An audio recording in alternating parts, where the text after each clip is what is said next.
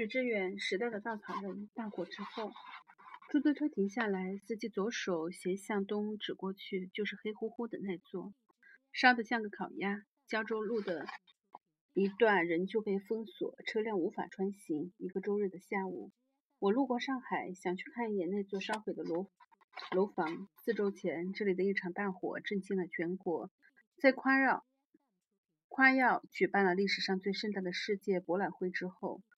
上海人发现他们的生活脆弱不堪，一场火灾在四个小时之内吞没了、吞噬了五十八条生命。和火灾速度成正比的是公共管理系统的迟缓反应。只隔着一个街区，消防车却姗姗来迟。到场后，他们也束手无策。消防水喉疲弱无力地应对着火势。在接下来的一周里，公众的愤怒情绪随着更多的细节的披露而四处蔓延。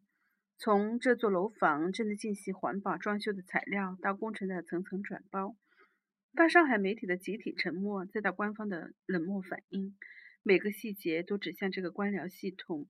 所有的症状都符合人们对于日益膨胀的官僚文化的判断：他好大喜功，贪婪无度，又愚蠢冷漠，傲慢至极。大火似乎也烧毁了上海人的自得情绪，激发起他们的另一面。长久以来，这座城市的人们以斤斤计较、精于计算的市民精神见称。当遇到外地人时，习惯性的显露出大上海的自得。他们生活在中国最富有、最现代、最时髦的城市。在这场大火之后，我记得一位从前只知道谈论 Prada 与房价的上海女同事，不停地在微博上转发着这一事件的相关评论，下决心移民。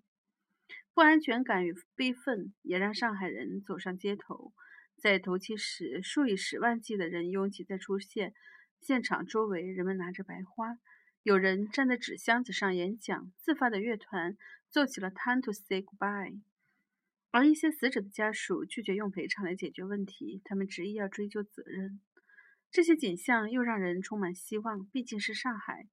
倘若内地的抗议，不管是问安还是失守，都以暴力对抗与骚乱结束。上海人知道如何用理性、克制、文明的方式表达自己的情绪与诉求。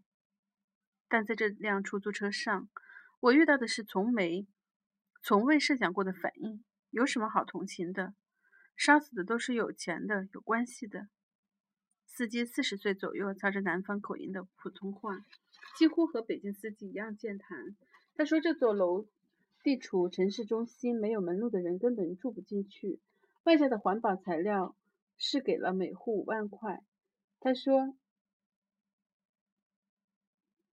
一个遇难的八零后的孩子住在二楼，不知道自己跑出来，还躲在卫生间里。这年轻人真是无能。他还说，家属闹事不就是为了钱吗？钱肯定能搞定。他还说。要是前上海市委书记陈良宇在，这样的事情肯定不会发生。他的语气里尽是嘲讽，似乎这些被烧死的这所房子里、这样房子里的人代表另一个阶层，而阶层之间矛盾早就压过了人与人之间的普遍的情感。出租车上这短暂的对话一直盘旋在我的脑海里，它也让我想起在火灾刚刚发生后，我在网络上看到的一段火灾画面。这是一个年轻人用手机在不远处的另一座大楼里所拍，处于燃烧的楼房。他听得到年轻人之间的对话：“哎呦，哎呦，我看是没希望了，马上都烧完了，谁也逃不出。”让我不安的不是谈话的内容，而是他们的声调，那么冷漠、无动于衷，像是在看一场电影。很多年前，读到过曾国藩与他的幕僚赵烈文的一段一段对话。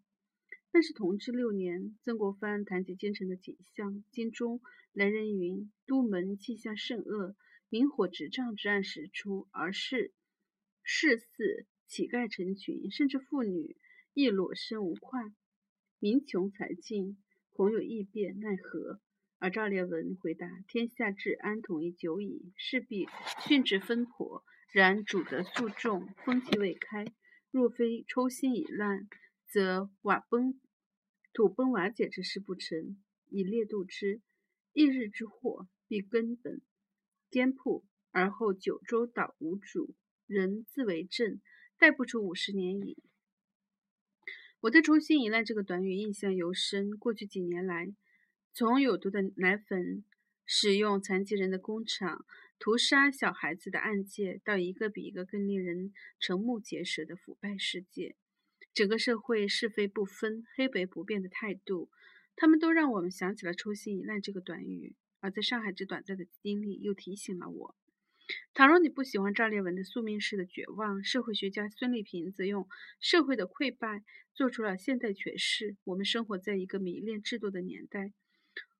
我的很多朋友相信，只要改变目前的政治制度，社会的自我修复能力会超出所有人的预料。很可惜，我乐观不起来。